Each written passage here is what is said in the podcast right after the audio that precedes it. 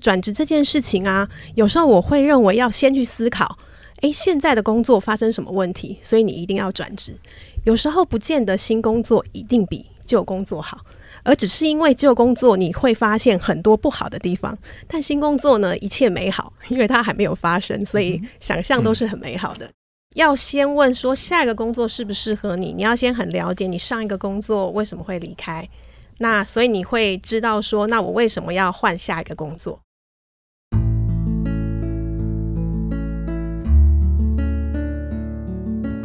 植牙诊所，帮你一生都精彩，从新鲜到退休。Hello，大家好，我是主持人 Pola。转职季来临喽，我们推出的主题策展是转职落点分析。今天要跟听众朋友们分享的主题是如何评估是否转职。我们邀请到今天的来宾，他是一零四人力银行人力资源处的协理江景华 Sherry。Hello，你好。Hello，大家好，我是一零四的 Sherry，很开心今天要来跟大家谈这个转职的议题。我大概其实，在呃 HR 人力资源的职涯上，应该有十几二十多年了哈。哦。然后呃，目前呢，呃，除了在一零四担任人力资源处的协理，同时也是中华人力资源协会的理事，也有担任讲师。嗯。那目前也有职涯资商引导师的资格等等。的，哎，你说超过二十年的 HR 经验，那过去在一零四现在待多久？呃，也超过十年了，所以有一半的职涯都在一零四。那在往前的十年呢，在哪些产业当 HR 呢？好，有在电信业，也有在制造业，也有在食品业，所以都是不同的产业领域这样子。但是就是做 HR，对不对？呃。呃，也不完全是纯 HR，除了 HR 的工作，也有在某间公司同时担任过顾问，去外部服务客户，嗯哼，对，去协助一些人资的专案等等这样子的。那本身的学历背景也是念 HR 人资所，是不是？其实念了七年就是的气管之后，应该是说七年的气管哦，因为我是专科跟二技，是是念了七年的气管，然后。在练两年的人资所，所以总共就是气管加人资的背景，这样子是一个非常资深的这个人资朋友哦。是是，好，欢迎 Sherry 来。今天我也在介绍一位客座主持人，他是 Terry。Hello，你好。Hello，大家好，我是 Terry。那我们也来呃，直接赶快切入重点，就是我们一般人在评估转职啊，呃，可能会想到的是薪资，或者是未来的发展，或者是目前此刻的情绪，还有就。就是学习的这个机会，呃，先直接问 Sherry 一个比较大的题目，就是转职评估的几个大原则大概是什么呢？好，我觉得转职这件事情，其实大家会直接联想到，哎，我换个工作，薪水是不是比较好？所以我觉得一定有这个经济的这个报偿的这个主要的因素哦。那再来呢，大家还会在思考说，哎，是不是我现在换的这家公司的产业好发展前景会不会比较好？所以呢，除了薪资，我觉得产业前景也是一个哦。那当然，更重要的是你要做的工作内容，是不是比你原有的工作内容，诶，你会认为它更有一个发展机会、跟晋升的机会，甚至未来调薪的机会会更好。那当然还有很多其他因素啦。那这个可能会依照每个人不同的状况哈。有些人他是因为诶现在的工作可能加班啊等等，造成可能在家庭照顾上不平衡的议题，所以他可能在下一次转职，他就会希望找到比较适合他现在家庭状况哦，所以他会去思考说，诶，这家公司是不是会提供比较弹性的一些假请制度啦，或者是这个呃班别的制度。好，我想这个在呃每一个人在转职上，可能还会再依照他自己个人现况做一些考量。那不过其实转职这件事情啊，有时候我会认为要先去思考，诶，现在的工作发生什么问题，所以你一定要转职。有时候不见得新工作一定比旧工作好，而只是因为旧工作你会发现很多不好的地方，但新工作呢一切美好，因为它还没有发生，所以想象都是很美好的。其实我觉得工作上发生哪一些问题哦，其实问自己是非常清楚的。到底现在这份工作，呃，从实质面对你而言，诶，你是不是觉得持续会有一些成长跟收获？好，是在你的学习或是专业上面；另外一个是在你的薪资上面或职务上面的阶层，有没有越来越有发展或有越来越好的这个机会？我觉得从这两个方面是最直接跟明白的。那当然，还有一些人，他也会去考量到他目前这个环境跟主管的相处、跟同仁的相处，会不会产生一些议题？这可能都是他造成他现在在这家公司，他可能会觉得，哎，会思考要转职的一些因素。因为刚刚其实就是提到说要持续成长，或者薪资可能就持续的呃往上，要几年了都停滞的这个状况，真的需要转职了。呃，其实。比较好的一些公司的制度，它会有一些每年调薪的机会。那当然就看公司的自己的呃设定的这些调薪的一些幅度哦。那如果呃除了这样一般的调薪，你有没有因为有得到比较好的绩效，或者是在往上晋升，做一个比较大幅的调薪？那如果你已经连续三年啊、四年哦，甚至到五年都没有这种比较大幅的调薪，那有可能你现在就在这个职位定住了。你有可能就是诶，目前下一个阶段。主管可能心中不是你是是那位人选，所以你的薪资成长上变得非常的有限。你刚刚说那个三四年没有大幅度调薪，所谓三四年大幅度调薪，一般认为多少叫做大？以及呃，他如果发生薪资没有如预期，他是直接先跟呃原公司的主管去呃沟通争取，还是他直接可以选择跳槽？另外就是，他如果跳槽的话，现在通常薪水要溢价多少才叫做跳槽的诱因？哈，呃，其实，在调薪哦，如果是一般的调薪，可能三趴、四趴、五趴。那我刚刚说比较大幅的调薪，可能十趴、十五趴，甚至到二十趴。哦，所以如果是一个五万块薪资的人，他有没有机会一次调薪到五千块？类似像这样会是一个稍微比较大幅的调薪。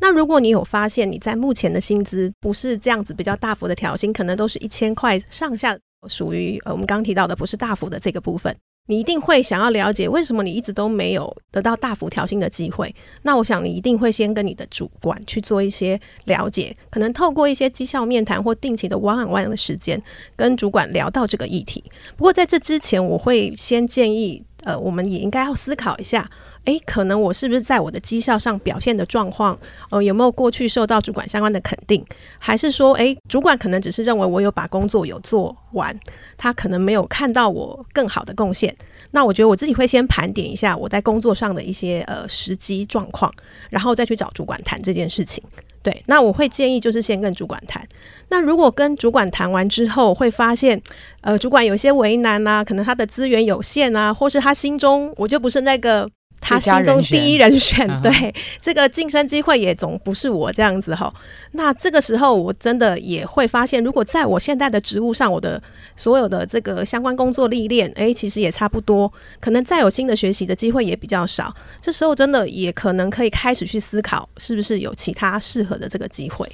刚刚就是说，我们可以先跟主管来谈，就是可能哎，我绩效到底是好，或是其实只是刚好达标。那这个我们要怎么去开口会是比较好的？呃，其实正常来讲，呃，一个比较好的主管在对员工，他应该会有定期面谈的这个时间点，可能每个月啦，每个季。好，那这个时间点，呃，本来就是你会先去谈你的工作状况，那再来你可以谈你对你自己职涯的一些期望跟发展。那这时候你会顺便可以带到，哎，你对薪资上面的一些期待跟状况。那如果主管没有这个习惯呢，那我会建议说，你或许有一些工作会要找他报告。好，在这个工作好跟他报告完之后，可以再跟他多谈一些这个部分。是因为薪资委屈嘛？其实这个开口话好像会有点尴尬。对，所以我刚刚有提到，你不要只是说你的薪资有没有到位，你要先告诉他说。哎，其实我今年工作上的某一些表现状况，你自己先做了一次盘点，你自己有一些底气来跟他谈，我觉得你会比较有自信。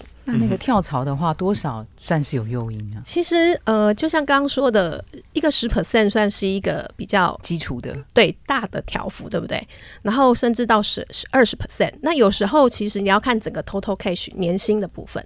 好，那因为除了月薪。的调整，它整个年终年奖、整个年度薪酬的搭配，甚至相关的福利，诶，是不是整体性会比现职的公司好？这是要一起去考量。有时候大家跳槽的时候只看到这个薪资月薪成长，可是那个 total package 啊，就是不止就是我们刚刚提到的月薪，可能还有呃奖金啦、绩效奖金啦，吼，或是公司有没有给分红啦等等，甚至有一些福利制度有没有多给假等等，其实都要一起去思考。如果我们假设说，我们今天是二十五到三十岁，做了可能一两份工作，然后可能我的状态好像有一点迷茫，每份工作都做不到一年，那我找不到我的方向，我是要怎么样去做稳定下来？呃，其实如果比较年轻的这个在职者，我觉得他工作转换比较频度快一点比较高，这也蛮正常。因为其实 Sherry 的第一份工作其实也只待了九个月哈。那我想其实这个是很常见的。那我们对于一些比较 Junior 的这个 Talent，我们会认为他在这个三十岁以下可能都还在做一些职涯探索。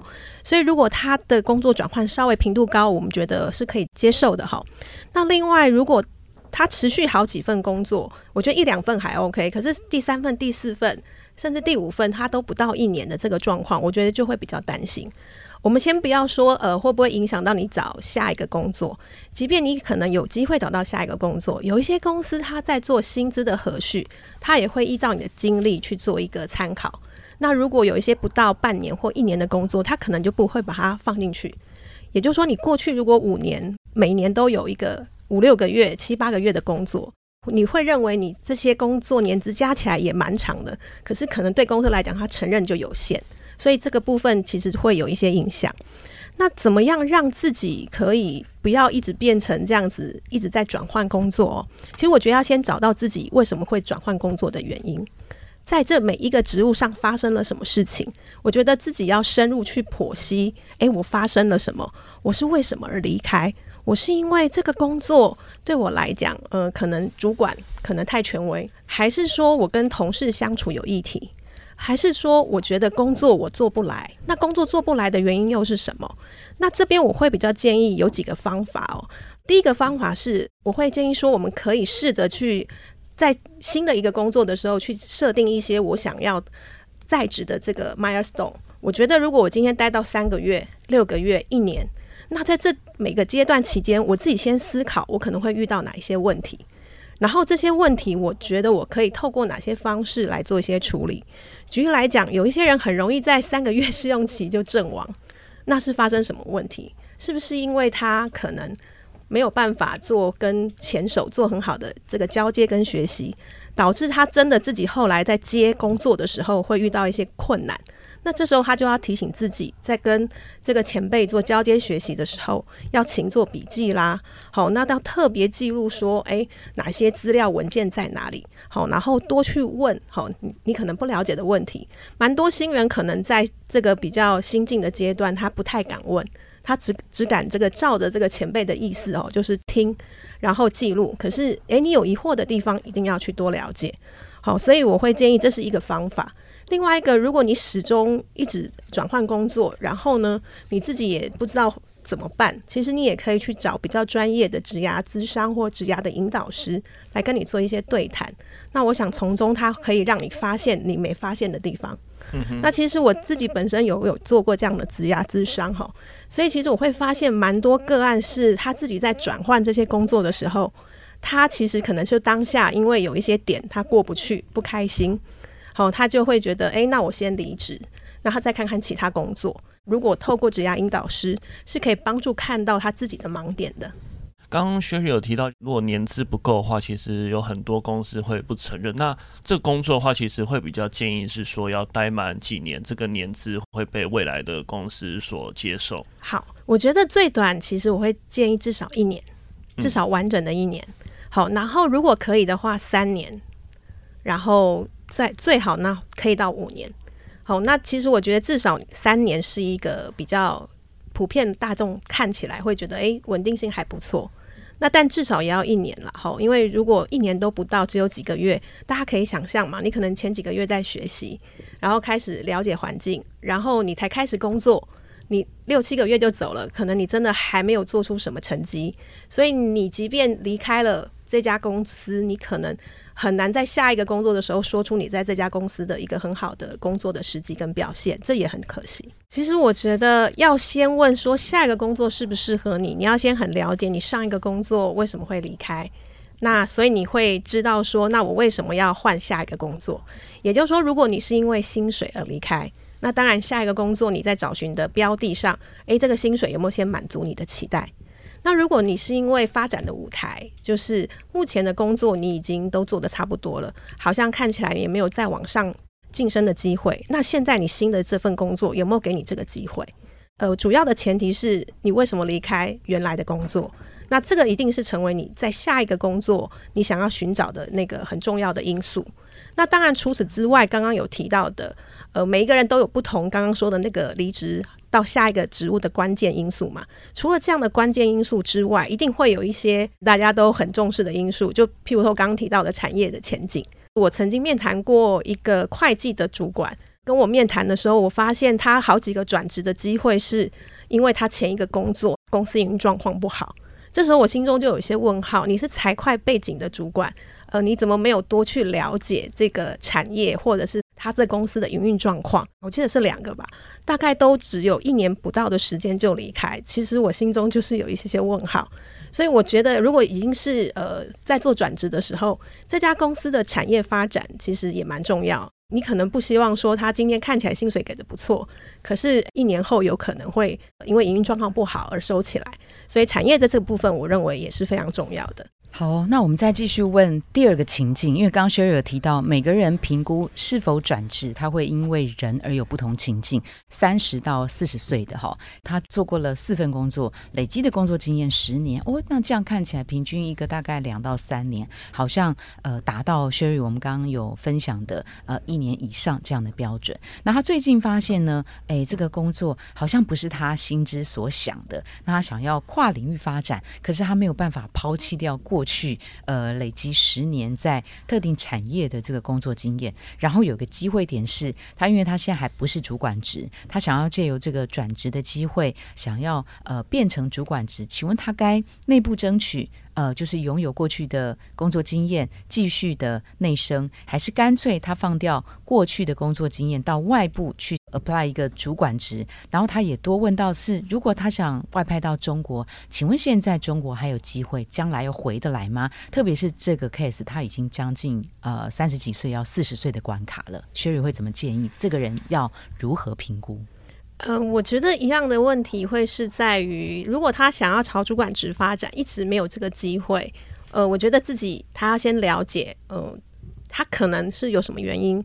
所以他一直没有主管看到他给他这个机会。那所以我还是会建议他，呃，可以跟他的主管谈一谈。那从主管的观点，他会更清楚，诶，主管怎么看他？那有几种可能哦，主管觉得他就是一个很好的专业的职的同仁。不是一个管理职的同仁，那或许主管是看不到他在管理职上的潜力，所以其实这时候就要思考说，诶，是不是我在过去的工作表现没有展现出管理职所需要的，譬如说在团队协作啦，或者是团队的领导等等这样子的经验，让主管看得到。那如果我们今天跟主管谈完之后，呃，主管有提到说，哦，是你相关在管理的能力上比较没有看到，那我会建议他可以跟主管沟通。那这部分他会希望透过一些方式来做一些补强。那希望主管还是呃可以把他当做这个人选。好，那个如果主管有告诉他说，如果你在这些能力上可以补足的话，那未来有这个机会我会考虑。那这个部分我会建议他可能可以继续留在这里，对，继续补强。因为我觉得在同样的产业、同样的公司去担任主管职，其实会比你到完全新的一个产业，对那种空降主管啊等等，我觉得相对会呃比较容易一点。那如果主管就是告诉你说啊，不好意思哦，我们公司就没位置。嗯，那就一个萝卜一个坑嘛。难道你你要取代我吗？等等，有没有可能？对不对？好，那如果真的是蛮现实，就是没有足够的适合的位置给他，那我会觉得这时候他才可以开始说，哎，思考是不是同时去看外面的工作，但不要裸辞哈。就是因为毕竟他已经在现在的工作累积了十年。那他这个马上裸辞，如果他又有一些经济上的压力，这样子其实就会，他会自己在选择工作上，他就会变成没有弹性，到时候反而为了经济压力而而赶快做了一个决定。那我会就是建议他不要裸辞，然后边看其他是不是有愿意提供这个主管职的工作。因为他过往真的没有这样相关的这个经验，要找主管职其实也会是比较困难的哦。这正常情况下，至少是先从相关的行职业开始下手，对不对？是是是。那现在如果是说，呃，有相关的行职业，这个比较有安全感。嗯嗯。那如果地区来讲是外派到中国或者其他海外地区的话，您的经验，这样的转职朋友，他们在转职之初或者是三五年回得到原本的位置吗？我觉得如果有外派的机会，你本身家庭的这个部分，你你没有受这个限制，呃，我其实觉得是可以去的，因为毕竟这是一个新的舞台给你，而且你又是你想要的管理职，那我认为这个机会还是有的，好，只是呃还是要花时间去找寻适合的。那至于能不能回来这件事情，我觉得一定回得来，只是不见得是回到原公司，因为我自己就有朋友派外了十几年。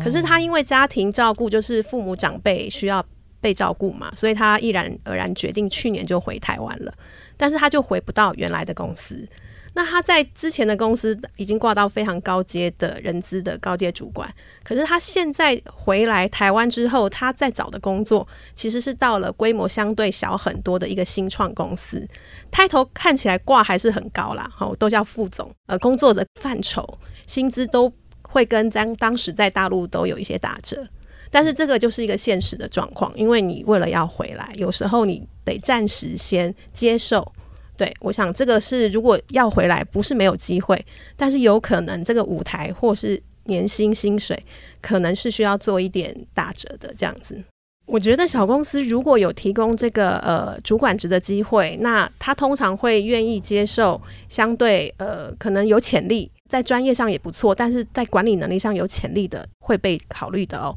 那只是说，我想大公司跟新创公司可能因为公司可能规模上的不同，我们会常常说，我们把那个很大的制度要搬到小公司，其实是比较不适合的。所以我觉得一定会有一些东西你要取舍，跟你要依照这家新创公司去量身定做。那还有想象，通常比较规模大的公司，员工也都比较资深哦。那新创公司的员工通常都是比较年轻，所以文化做事方式应该都是不太一样的。所以自己的心态可能要调整上快一些，这样子。除了就是说，诶，他想要当主管职嘛，有一些人他可能面临的状态是，就是每份工作可能做了可能两三年，然后累积的工作经验差不多十年左右。可是我突然发现，这个工作好像想一想未来，好像。不知道还要不要继续做下去？我想往其他的领域去发展看看，可是又觉得说，我累积了那么久的工作经验，我是不是该放弃？那面对是不是要跨域发展的状态下，我要如何做评估呢？呃，是不是要跨域发展？其实，呃，现在的工作对你而言，是你持续想做，还是你觉得已经到了一个瓶颈？那也可能不是你的兴趣哦。那如果不是，而只是因为在这个公司可能没有发展的舞台。那不见得叫跨域，我们就是转到可能去试着尝试找其他公司，呃，一样的职务好的这个机会。好，那如果你真的发现说是这个领域对你而言已经不是你你职压的方向了，那对你来讲可能真的要做跨域的这件事情，那我一样建议，如果你有经济压力的人，先不要裸辞，而是我们先跨域这件事情，你要先有所准备。因为毕竟不是你过去擅长的领域嘛，那这个部分呢，你的准备可能要先去了解，在市面上，我们譬如在人力银行上面看到你想跨域的这个职务，它所需要的能力是哪一些？你现在具备的程度是什么？如果有一些你现在离这个能力是有一些遥远的，那你可能要去透过一些进修的方式去做一些补助，甚至会去开始参加那个新的这个领域的一些社团、一些课程，去开始建立你的人脉。从这样的方式，你去接触这个领域的人，那你甚至可以比较了解，诶，这个领域的人他们工作的形态，那会不会是真的你想要的？好，我觉得从这些方式先去准备，你再去跨出去，这个会是一个比较好的一个方法。我们心态上要做一些什么样的调试？比如说薪水会委屈了，或者可能原本是一个资深的专员或者是小主管了，要从基础的员工开始重新做起，他的心态我们要去做一些什么样的一些调整？呃，如果你今天的跨域是呃真的跨很大，可以理解过去的经验比较不会被承认，那在那个情况之下，你可能薪资一定可能会被做一些打折哦。所以这个部分我们得先要有一些准备。那甚至就像刚刚 Terry 提到的，会不会 position？对对，你以前已经是一个 senior 的专员，现在来这个新的领域，你可能只是一个一般专员等等。我觉得在心态上这个部分都是需要先自己做好，呃，自己打针好，不然你一定会有一些期待上的落差。所以另外一个角度，如果你要跨域，不见得一定要跨出这家公司以外其他的公司。有没有可能是在同一家公司去做跨域？因为你通常同一家公司在做跨域，就是做一个内部轮调，薪资通常比较不会有那么大的一个影响，甚至有时候有可能还是可以平移过去，就看每家公司的这个政策。所以，如果你今天思考跨域，又担心经济上好，或者刚刚说提到薪资的这些议题，事实上可以先从现有的公司内部去找这个跨域的机会。这个其实也蛮推荐的，因为你在现有的这个专业基础上再去跨域，说明其实是加分的，一加一的这样的一个方式。哦，所以我觉得这个是一个蛮好的思考模式。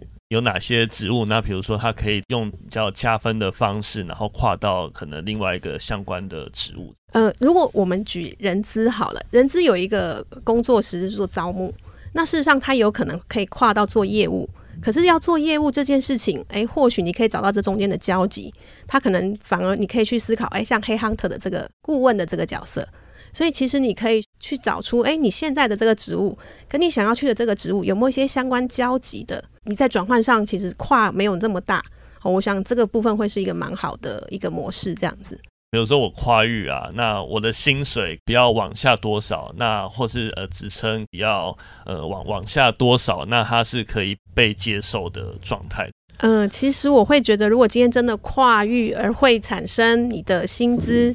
呃变少，我觉得呃可以给自己一个底线啦。好，譬如说，我觉得不少于两成，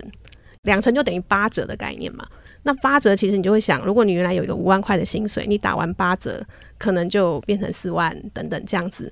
觉得那个底线其实自己可以给自己底线在这边。那我们现在就进入到了第三个 case，那我们进阶到四十到四十五岁的这个阶段，他也结婚了，那上有长辈，然后下有小孩，他成为了家中主要的一个经济来源。他在同一家公司呢，已经待了十年了。他在就是这五年期间，他都只有当科长，目前是一个万年科长，是家中主要经济来源嘛。他想说，是不是要再拼一个大主管，可能薪水啊等等各方面可以更过得更宽裕这样子。那这样状态下呢，我们要做些什么样的考量？那他又会面对到什么样的挑战呢？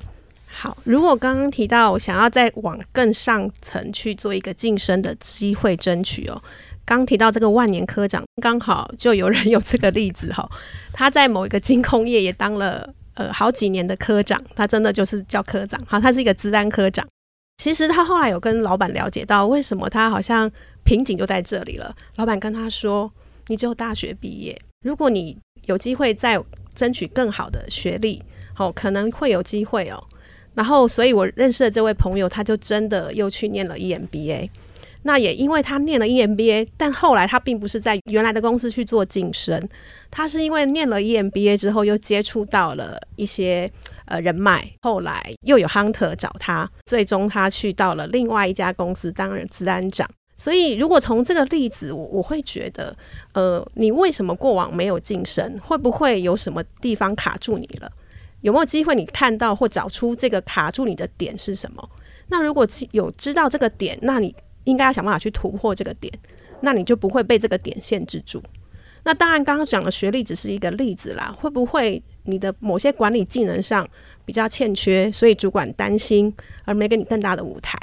那也还是有可能像我们之前有提到的，公司就没有这个机会给你，因为一个萝卜一个坑。那这时候可能看外面的这个机会等等。那个呃，这个例子它是一个逼近中高龄的四十五岁的关卡哈，特别是针对中高龄的这一群职场朋友们，他们在评估是否转职的时候，哪些的因素可能那个比重要放大？我觉得中高龄的呃人才哦，我觉得他应该蛮重视，是他会期待这一个职务的发展前景，因为呃刚刚提到他如果是一个想要往大主管，他当然会很重视在这个职务机会。的这个呃 position 的位置，好，所以这个是一个蛮重要的。好，然后再来，其实还有，我觉得这个公司做事的文化跟习惯，因为我们可以想象，呃，一个中高龄的人才，他已经有他既有的模式了，所以呃，如果他今天要找的公司跟他喜欢的模式差异很大，其实相对他容易阵亡。好，所以其实我以前因为常也招募一些高阶主管。也会看到，如果他会阵亡的原因，就是他不能适应这家公司的做事文化跟习惯，所以他这个部分应该要多了解、跟多打听，好，会是比较帮助他去做这个决定。很重要的一个关键。嗯哼，那我们从这个四十到四十五岁，我们再回到稍微年轻一点，也顺便为今天的单元如何评估是否转职做一个小小的呃收敛总结哈。那在三十到四十岁的这一群人，他跟呃逼近中高龄的会有什么样不同？刚刚薛岳提到中高龄可能前景还有做事的文化既有模式比较呃根深蒂固了。那如果相对年轻一点点的三十多岁的人，他们可能哪些部分可以稍微大胆一些？嗯，我觉得三十多岁的人，他还在呃一个职涯上的上升期，嗯所以他当然会期待呃这个公司的规模跟他未来发展的舞台的可能的机会，还有他职务晋升跟薪资调整的这些机会。嗯，所以我觉得这些应该是呃在三十几岁这群人他会比较重视的。OK，那如果在二十几岁，比如说二十五到三十岁，他是不是就相对有本钱哈，去尝试比较多元的产业职务或者是不同文化的公司呢？嗯，对，会鼓励二十几岁的朋友们，其实可以多不同的领域尝试哈，或所谓的产业上都是蛮好的。然后，其实我觉得还是比较关键是，不管哪个产业哈，我觉得重点是你的工作内容是什么，可不可以让你有收获跟学习？因为我认为在这个阶段，其实是你要做出成的时候，你怎么样在这个工作可以呃有一个很好的 raker，让你可以到到下一个工作机会。嗯所以是不是有一个可以让你发挥的工作是很重要的？哇，那个层次感就真的是因为不同时代就出来了哈。最后呢，我再多问一题：评估是否转职？可是当我们评估不转职的时候，因为我们现在这集并不是鼓励大家一定要转职嘛。当我评估不转职，但是我在原本的公司，我好像心情上有一点低潮，有一点觉得这里卡那里卡的时候，我该怎么办？呃，跟我的主管主动约他，请他透过他的角度来看我最近发生了什么事，还是我应该怎么做？呃，我觉得主管当然是一个你可以去跟他聊的对象，但是其实除了主管之外，我觉得也还可以去找跟你同期进来的公司同事，是他可能会跟你遇到的状况差不多，同期就是譬如说，呃，都是同事，可是他不见得跟你同部门，可是他跟你进来的时间点差不多。OK，对你也可以去问问看他，哎，因为你从他的观点，他可能会看到不同。好，这个是一个。另外，其实也可以找你公司的人资伙伴，好跟他聊一聊，说不定其实从他的观点会发现啊，是不是因为你过去在工作中比较没有真的带团队做一些专案的经验，而都是 member 的这个经验，所以你可能只是成员嘛，比较不让主管可以看到你这样子。所以我觉得，其实从主管的角度，从跟你同期进来的其他同事，或者是人资的角度，我觉得。有机会都可以去多了解。OK，好，这感觉已经三百六十度了。主管 同梯，呃，HR 同事建议吗？同个部门的，要看你自己觉得有没有信任可以讲真话的。哦，这个是特别危险，就跟跟主管聊会不会因为会被主管险呢？其实你跟主管聊要选择啊，就是你可能要选择掉你心中对主管可能某些 OS 或抱怨的地方，你真的跟他聊一聊，跟他。比较正向的，从譬如说，你从你工作的角度去跟他谈这样子，就是有一点技巧，不要跟他讲你心中对他的抱怨，这是有一点技巧的哦。对，为什么你每次都晋升别人，不是晋升我之类的？好，那我们这一集啊，谢谢刚刚 Sherry 给大家的一些呃建议啊，我觉得很关键的一句话就是，呃，你要找到你下一个工作的吸引点的原因哈，避免发生一些遗憾或是误判，你得要清楚知道你上一份工作或是现在这份工。作为什么离开哈？知道这个因果关系之后，可能相对来讲是比较 OK 的。今天非常谢谢 Sherry，也谢谢 Terry，谢谢喽，拜拜。好，拜拜。如果您喜欢今天的内容，请给我们五颗星，并且留下好评。假如有更多的问题，欢迎到植牙诊所的网站来发问。特别想听什么主题，请点击节目资讯栏的连结投稿给我们。也邀请您订阅追踪，掌握最新的内容。我们下次见喽！